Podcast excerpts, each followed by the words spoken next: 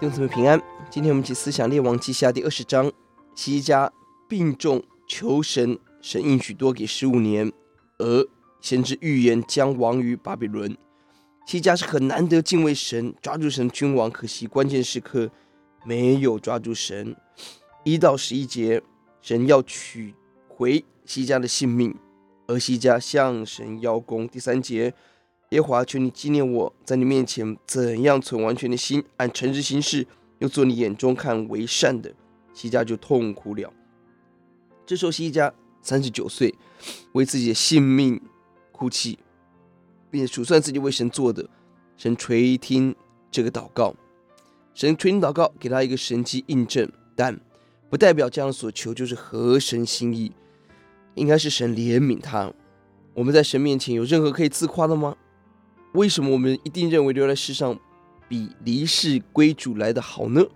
我们凭什么说我做以色列的君王、犹大君王一定好呢？为什么我们所求的是寿命，而不是遵行神的旨意？神垂听祷告，不代表神悦纳祷告。我们要分辨。神多给西家十五年的寿命，西家做什么呢？下面我们看他做两件事：第一，将所有的财物给。巴比伦看，一方面可以说是政治结盟，连接巴比伦对抗亚述；二方面更是骄傲。列了记下三十二章二十五节提醒我们，先知提醒，因着骄傲，巴比伦将要掳走所有他看到的财物，犹大国甚至要亡于巴比伦。可叹的是，西家非但没有悔改，反倒认为此话甚好。至少在西家在位的时候平安，一国之君只在意一己之私、一己之名，何等可悲！十五年做另外一件事，生下一个儿子孽子马拿西，接续他做王，就把国家带到不能悔改的命运中，这是求寿的结果。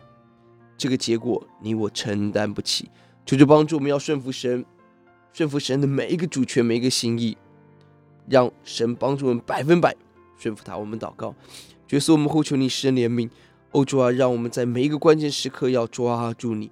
西家早年的时候抓住你，主啊，但他在关键时刻，他选择要爱惜自己的性命，他选择炫耀骄傲，而他把国家整个家庭带到何等黑暗的光景。主啊，就把我们，让我们说，生命在你里头，什么时候你取去，我们顺服。主啊，让我们完全的。